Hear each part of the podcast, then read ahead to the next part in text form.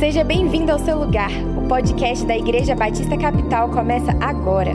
Fique ligado nas nossas novidades por meio do nosso site igrejacapital.org.br e nos acompanhe nas redes sociais, arroba Igreja B Capital. Olá, amigos. Continuamos juntos numa experiência online, vivendo tempos diferentes dos habituais. E talvez na história dessa igreja seja a primeira vez que um domingo de Páscoa não tem uma celebração presencial. Na minha vida eu confesso que é a primeira vez em muitos anos que eu não estou reunido na igreja local, num grupo grande de pessoas celebrando a Páscoa. Mas a despeito disso, a Páscoa começa a ser celebrada antes da saída do povo de Israel do Egito e é uma confraternização em família. Deus declara que o povo sairá do Egito de madrugada.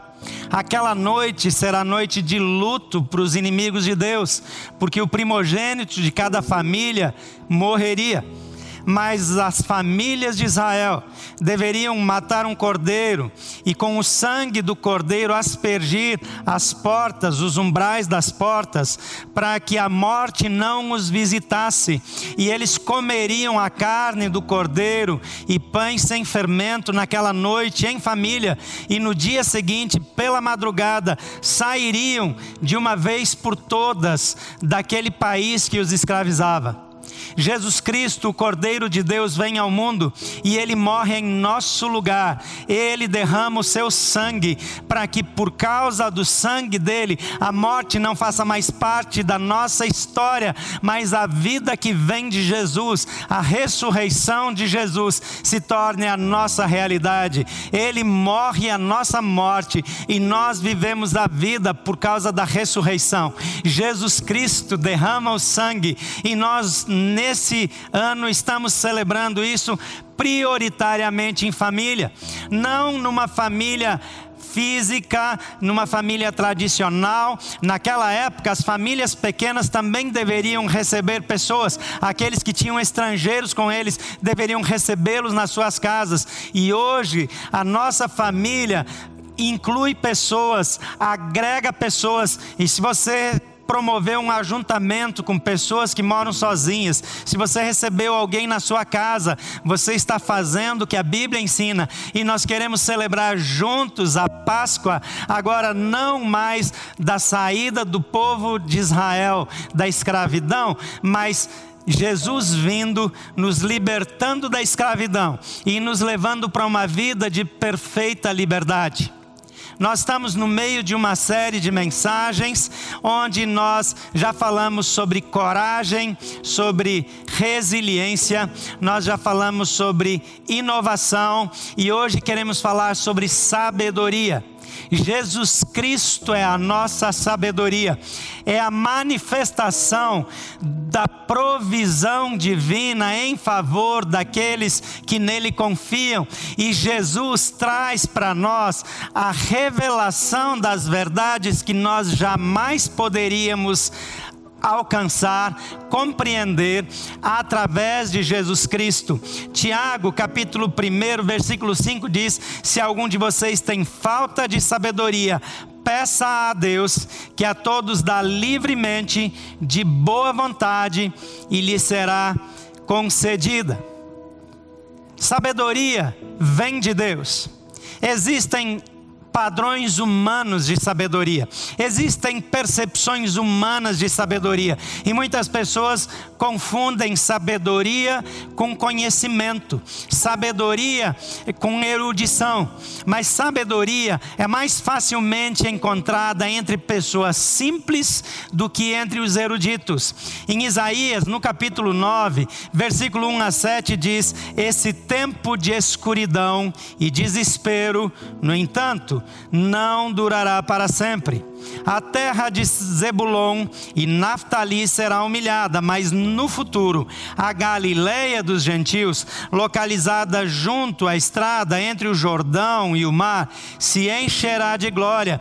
O povo que anda na escuridão verá grande luz. Para os que vivem na terra de trevas profundas, uma luz brilhará. Tu multiplicarás a nação de Israel e seu povo se alegrará, eles se alegrarão diante de ti, como os camponeses se alegram na colheita, como os guerreiros ao repartir os despojos, pois tu quebrarás o jugo de escravidão que os oprimia e levantarás o fardo que lhes pesava sobre os ombros. Quebrarás a vara do opressor, como fizeste ao destruir o exército de Midian. As botas dos guerreiros e os uniformes manchados de sangue das batalhas serão queimados, servirão de lenha para o fogo, pois um menino nos nasceu, um filho nos foi dado. O governo estará sobre os seus ombros, e ele será chamado de maravilhoso conselheiro, Deus poderoso, Pai eterno e príncipe da paz. Seu governo e sua paz jamais terão fim. Reinará com imparcialidade e justiça no trono de Davi para todo sempre. O zelo do Senhor dos exércitos fará com que isso aconteça. Lembrar da Páscoa para mim é quase sempre sinônimo de lembrar dessa passagem de Isaías. Essa passagem é escrita dentro de uma cultura que considera a saída do, da nação de Israel do Egito que considera momentos de opressão na vida de Israel e que é declarada pela primeira vez referindo-se ao libertador, referindo-se ao Messias, mas num contexto de opressão, num contexto de humilhação, de perseguição e de falta de liberdade. Vivemos tempos difíceis, tempos onde a nossa liberdade foi restrita pelas circunstâncias, não por um poder inimigo, mas por uma força que não conseguimos medir bem, que nos assusta, que nos intimida, e nessas horas precisamos de sabedoria. Sabedoria é resultado de andar com Deus. Sabedoria é o conhecimento de Deus, diz Provérbios. O conhecimento do Senhor é a verdadeira sabedoria. Existem argumentos, existem reflexões, existem conjecturas, existe uma construção de ideias em vários lugares diferentes, mas a verdadeira sabedoria é a manifestação dos mistérios divinos à vida humana. Existem tantas coisas que o homem jamais compreenderá, mas quando nós andamos com Jesus, Ele traz para nossa vida a própria sabedoria de Deus. Essa passagem bíblica fala da chegada do Messias, aquele que assume o governo, aquele que toma a responsabilidade. E a primeira característica, a primeira descrição que o define é de maravilhoso conselheiro. Quantas pessoas precisam de conselhos assim? Governos precisam disso. Na história, nós tivemos homens influentes na política, com grande poder, que liam a Bíblia todos os dias, que ouviam conselhos de líderes espirituais, que oravam a Deus e buscavam direção de Deus para o seu governo. Eu não estou falando de homens que falam em Deus, de homens que dizem que Deus nos abençoe, Deus vai nos ajudar. Estou falando de pessoas que de fato buscam em Deus a verdadeira sabedoria. Às vezes nós falamos coisas por hábito. Às vezes nós falamos, e especialmente políticos falam, quando estão diante de uma nação teoricamente cristã. Mas quando nós fazemos isso com sinceridade, o poder de Deus, a sabedoria de Deus vem sobre nós. Jesus é um maravilhoso conselheiro. Quantas vezes nós não sabemos como agir?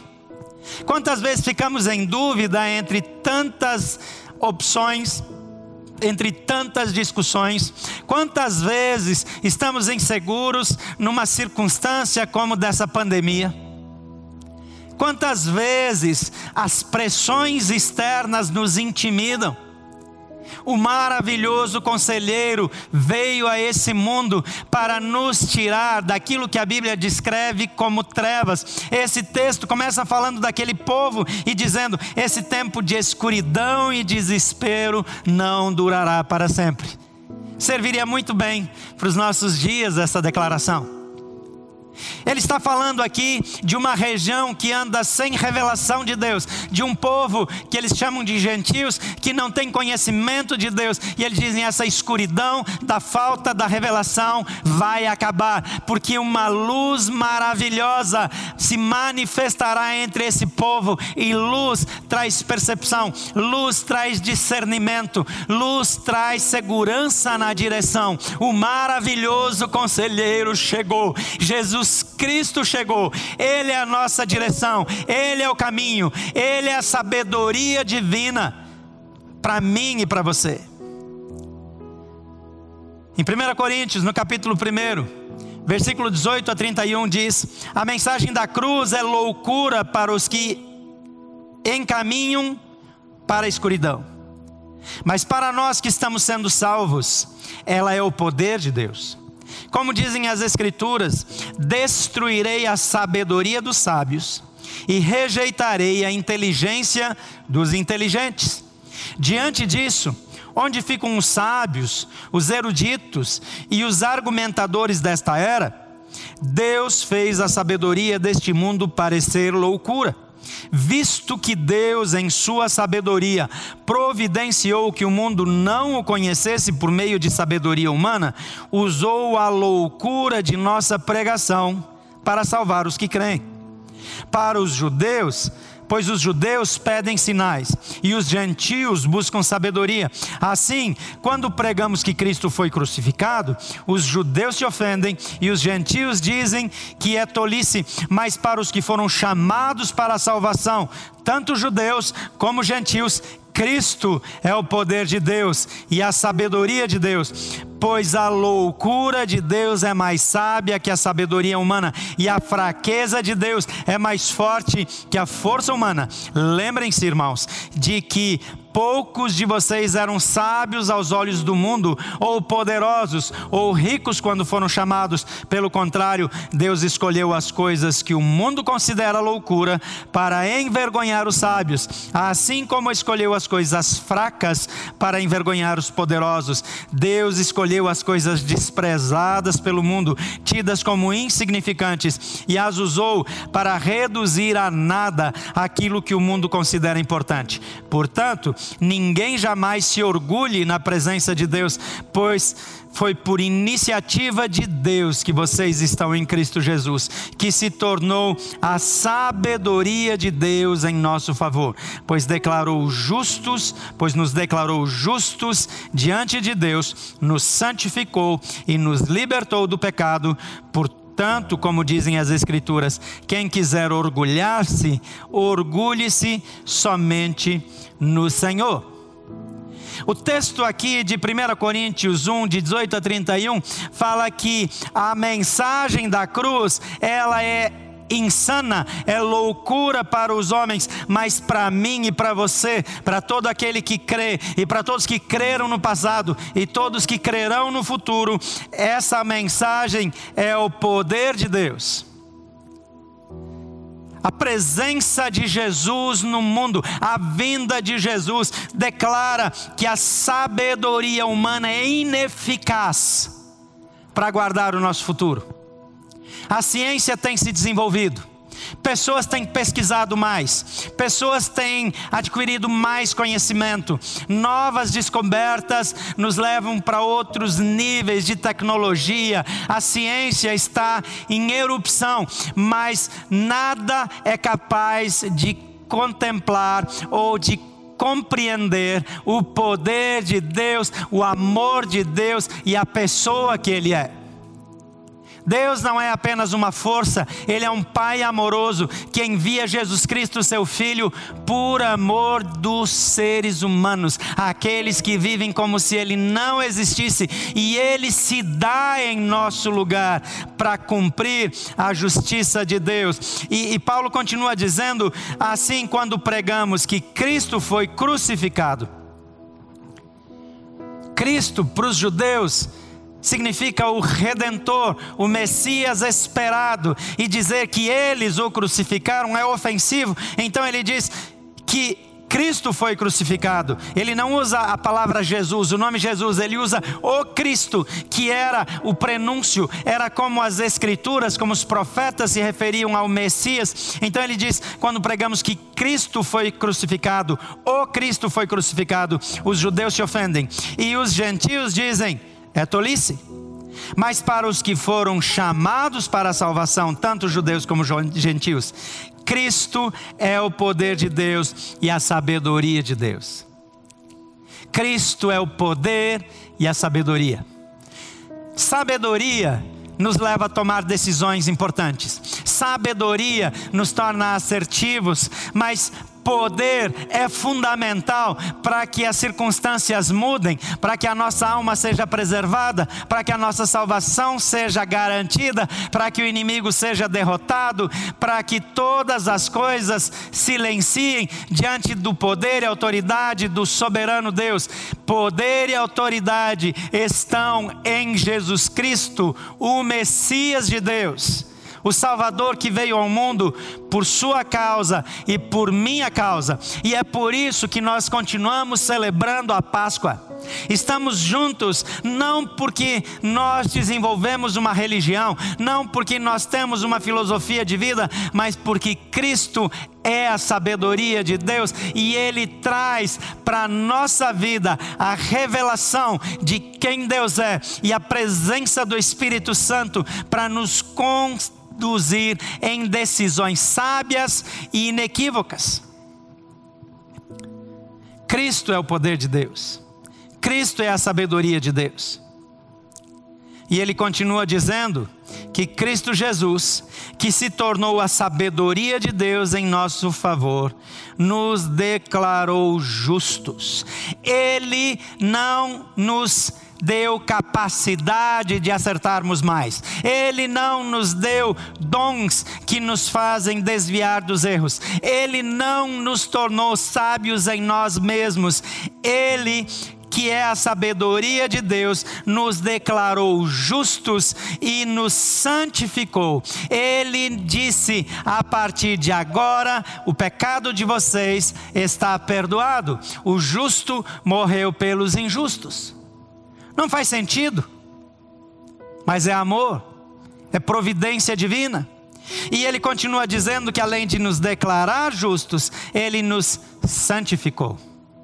Ele nos transformou, Ele mudou a nossa vida, e o texto ainda diz que Ele nos libertou do pecado. A Bíblia diz que todo aquele que pratica o pecado é escravo do pecado. Ser escravo do pecado significa não conseguir deixar de pecar, ou também não conseguir viver sem o tipo de satisfação que vem de uma fonte, de uma atitude pecaminosa. O que é pecado? Na Bíblia, pecar é errar o alvo. Pecar é viver aquém daquilo para que eu fui é, criado. Pecar é falhar. E ele está dizendo: Eu fui perdoado das minhas falhas. Eu fui liberto das minhas falhas. Eu posso viver uma vida de sabedoria por causa de Jesus Cristo, a sabedoria de Deus entre nós e em nós. Sabedoria. Todas as pessoas pagariam por isso. Todas as pessoas precisam, mas o homem busca sabedoria na fonte falível e Jesus Cristo é a fonte perfeita. Romanos 11, 33 a 36 diz: Ó oh, profundidade da riqueza da sabedoria e do conhecimento de Deus. Ó oh, profundidade da riqueza da sabedoria e do conhecimento de Deus. Quão insondáveis são os seus juízos e inescrutáveis são os seus caminhos. Quem conheceu a mente do Senhor? Ou quem foi seu conselheiro? Quem primeiro deu a ele para que ele o recompense? Pois dele, por ele e para ele são todas as coisas. A ele seja a glória para sempre. Amém. Paulo se refere a Jesus de novo como fonte profunda de revelação e de sabedoria. E ele fala, ó profundidade da riqueza da sabedoria da sabedoria e do conhecimento de Deus. A sabedoria vem do conhecimento de Deus, e o conhecimento de Deus vem da revelação por meio do Filho Jesus Cristo de Nazaré, nosso Senhor, Cordeiro de Deus, nosso libertador. Não importa se estamos juntos num ajuntamento com muitas pessoas, ou se estamos em casa em família, ou se estamos sozinhos, Jesus está conosco, porque Ele é o poder de Deus, Ele é a presença de Deus, Ele é o amor de Deus e Ele é a sabedoria de Deus.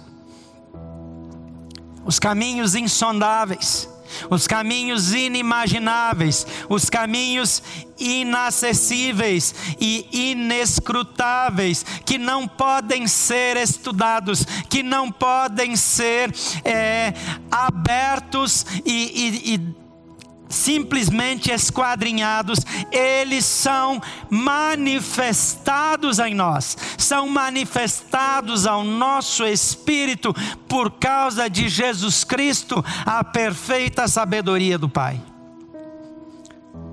Não temos nada para oferecer, nem nunca tivemos. Não somos e nem seremos nada impressionante diante de Deus Ninguém fez nada para tornar-se qualificado, porque dele e exclusivamente dele, por Ele e para Ele são todas as coisas, inclusive eu e você somos dele e vivemos para Ele e vamos cumprir o nosso propósito de gerar glória para Ele. E a Ele seja dada a glória para todos sempre, diz Paulo. Sabedoria nos leva a viver com graça, com poder, com autoridade em todos os tempos. A sabedoria não é algo que aparece na crise e que alguém recebe por causa da crise, mas a sabedoria, ela se manifesta e se torna mais visível nas grandes crises. Quem anda com Jesus se comporta diferente no luto. Quem anda com Jesus se comporta diferente quando tem uma doença incurável. Quem anda com Jesus age e sente diferente quando tem um prejuízo, uma falência, quando tem um desapontamento, quando sofre uma traição. As pessoas que andam com Jesus têm reações sábias, não porque elas são sábias, mas porque a sabedoria de Deus, manifestada em Cristo Jesus, habita nelas. Agora, se as suas reações são reações tipicamente humanas, se na hora do estresse você perde o controle, se as suas reações são sempre reações com carência de sabedoria. Preste atenção e verifique se de fato você recebeu Jesus como Salvador. E caso você conclua que sim, verifique se você permitiu que Cristo se manifestasse plenamente em você.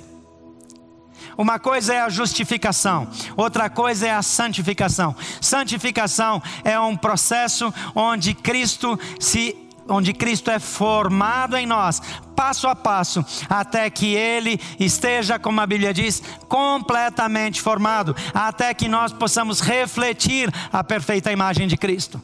A Páscoa é tempo de olharmos para Jesus e olharmos para a nossa vida e nos ajustarmos a quem Ele é. Como é que nós vamos fazer isso? Andando cada vez mais com Ele, sendo parecidos com Jesus na nossa casa, sendo parecidos com Jesus em nosso trabalho, sendo parecidos com Jesus em nossos posicionamentos nas redes sociais, sendo parecidos com Jesus e revelando os valores de Jesus em todas as nossas relações interpessoais. A Páscoa não é apenas tempo de comer bem, de celebrar bem. Talvez algumas famílias, depois desse tempo de restrições, nem possa fazer uma celebração de Páscoa tão extraordinária. A primeira Páscoa aconteceu em extrema simplicidade. Carne de cordeiro, pães sem fermento, temperado com ervas amargas e nada mais. Jesus, quando andou com seus discípulos, ele andou em simplicidade.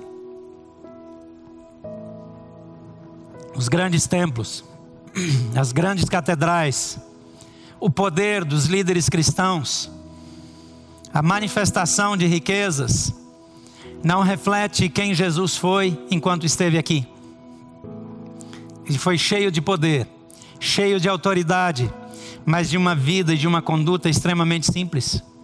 Um homem que andava na areia com seus discípulos, um homem que comia peixe e pão com simplicidade, um povo que um homem que fazia caminhadas a pé, um homem que se identificava com pecadores, que se postava ao lado de pessoas que a sociedade reprovava.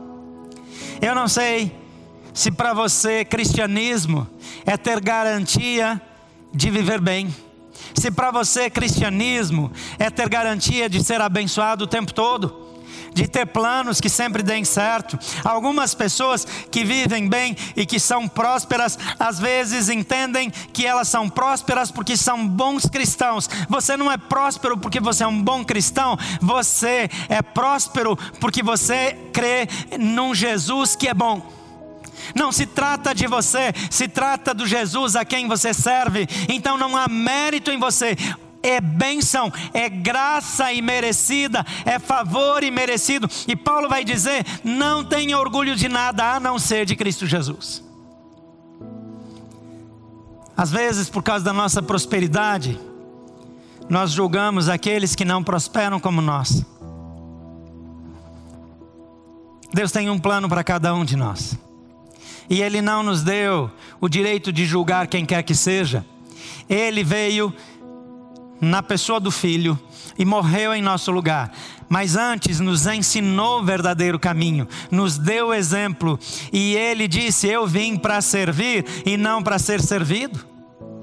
A sabedoria de Deus não se manifesta em templos suntuosos, em palácios e em manifestações de poder humano mas se manifesta através de poder espiritual, de graça de Jesus. No meio da crise, a sabedoria se torna ainda mais importante, porque pessoas tomam decisões desastrosas nesse tempo.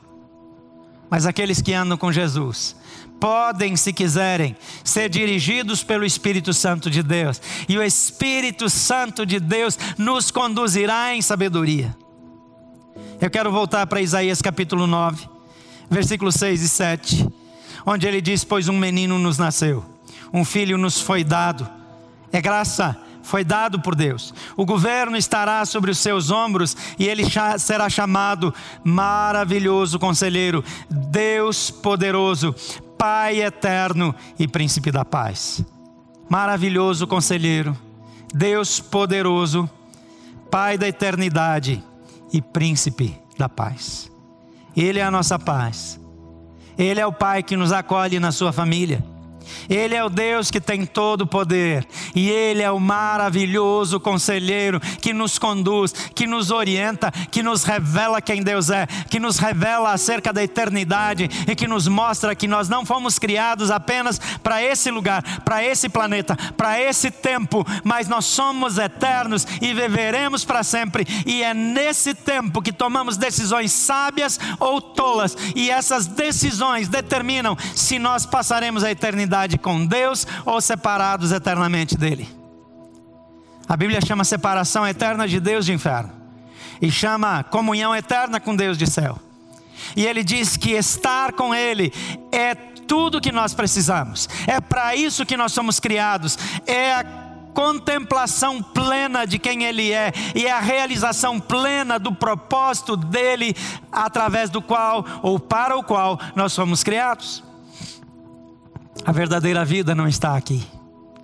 A verdadeira vida começa quando o Cordeiro de Deus, que morre, quando o Cordeiro Pascal morre em nosso lugar e ele nos dá o seu sangue e ele nos dá a sua carne. E toda vez que nós celebramos a ceia, igual nós faremos juntos hoje, a despeito de estarmos separados, nós comeremos do pão e lembraremos que ele nos deu a sua carne e nós beberemos do cálice e lembraremos que ele derramou seu sangue em nosso favor, perdoando os nossos pecados e ele voluntariamente permitiu que o seu corpo fosse destruído para que nós fôssemos reconstituídos, que a morte aparentemente o vencesse num primeiro momento, para que ele tomasse o nosso lugar na morte, mas por meio da ressurreição triunfasse sobre a morte e nos devolvesse a perfeita vida que nunca mais termina. Jesus Cristo, o Cordeiro de Deus, o Cordeiro Pascal, morre no meu lugar, no seu lugar, mas ressuscita para nos dar a perfeita vida que vem de Deus. Esse menino, Jesus Cristo, vem a nós e nos inclui no seu reino. Você já viveu a verdadeira Páscoa?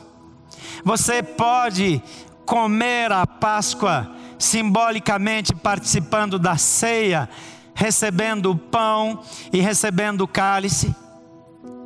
Daqui a pouco nós vamos tomar o pão e vamos beber do cálice e nós vamos dizer, Jesus Cristo, nós nos identificamos contigo. Mas nesse momento, eu quero encorajar você a dizer: Jesus Cristo, eu quero recebê-lo no meu coração, para que a tua sabedoria e a tua vida se manifestem em mim. Eu quero que a tua morte seja a minha morte, para que eu também receba a sua ressurreição e eu viva para sempre contigo e eu possa estar a eternidade toda com Deus. A Bíblia diz que essa é uma escolha simples que eu faço. A Páscoa é o testemunho de que Deus enviou seu Filho ao mundo para que todo aquele que nele crê não morra, mas tenha vida eterna. A Bíblia é a manifestação de Deus de que todos aqueles que o receberem, aos que crerem no seu nome, esses receberão o direito de serem filhos de Deus. Assim como a nação de Israel precisava do sangue do cordeiro cordeiro para estar liberta da morte naquela noite. Eu e você precisamos do sangue de Jesus Cristo, o cordeiro de Deus, sobre a nossa vida, para que Satanás não tenha mais poder, para que a morte já não nos domine e que a vida perfeita de Deus seja manifestada em nós. Entregue o seu caminho ao Senhor e confie nele. Abra o seu coração e diga: Jesus Cristo, tu és a minha Páscoa, tu és a minha ressurreição, tu és a sabedoria de Deus e eu recebo dessa sabedoria para viver em perfeita sabedoria, não apenas durante os dias de crise, mas por toda a minha vida. E essa sabedoria me fará atravessar toda e qualquer crise e me levará com ele para a eternidade. Vamos orar. Pai, em nome de Jesus. Nós oramos para que a perfeita vida de Jesus, a sabedoria de Deus manifestada entre nós, seja revelada a cada um de nós que nos acompanha nessa celebração que o teu perfeito amor, que a tua graça e a revelação que permite com que a nossa mente seja aberta para receber essa revelação que está muito além do nosso entendimento, para que ela venha de forma sobrenatural e nós possamos crer no teu poder e no teu amor. Senhor Jesus, nós queremos viver contigo. Nos ajuda a viver em sabedoria e nos concede essa sabedoria que vem de Deus e nos traz a salvação e o poder que nos mantém firmes em Ti até o dia que o Senhor nos levar. Oramos assim em nome de Jesus. Amém.